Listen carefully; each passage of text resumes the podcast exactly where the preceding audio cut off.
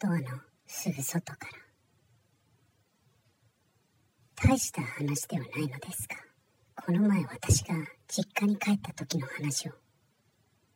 食事を済ませお風呂にも入りさあ寝ようかと自分の部屋に戻りました。ベッドに入り横になったのですが不思議と眠れませんでした。そこでノートパソコンをベッドに持ち込み2ちゃんにつなぎ眠くなるまで時間を潰そうとしました。家族は皆早寝で12時を過ぎると静まり返ります。時間は2時を回ったくらいでした。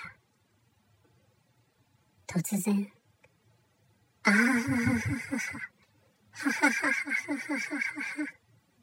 私は驚きと同時に背筋が凍りつくのを覚えました。何より驚きを感じたのがその声が私の声そのものだったのです。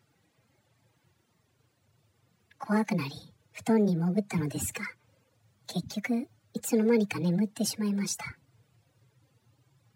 翌日妹も私と同じ2階で眠っているので夜中に笑い声を聞かなかったかと尋ねたのですが聞き覚えがないとのことでした。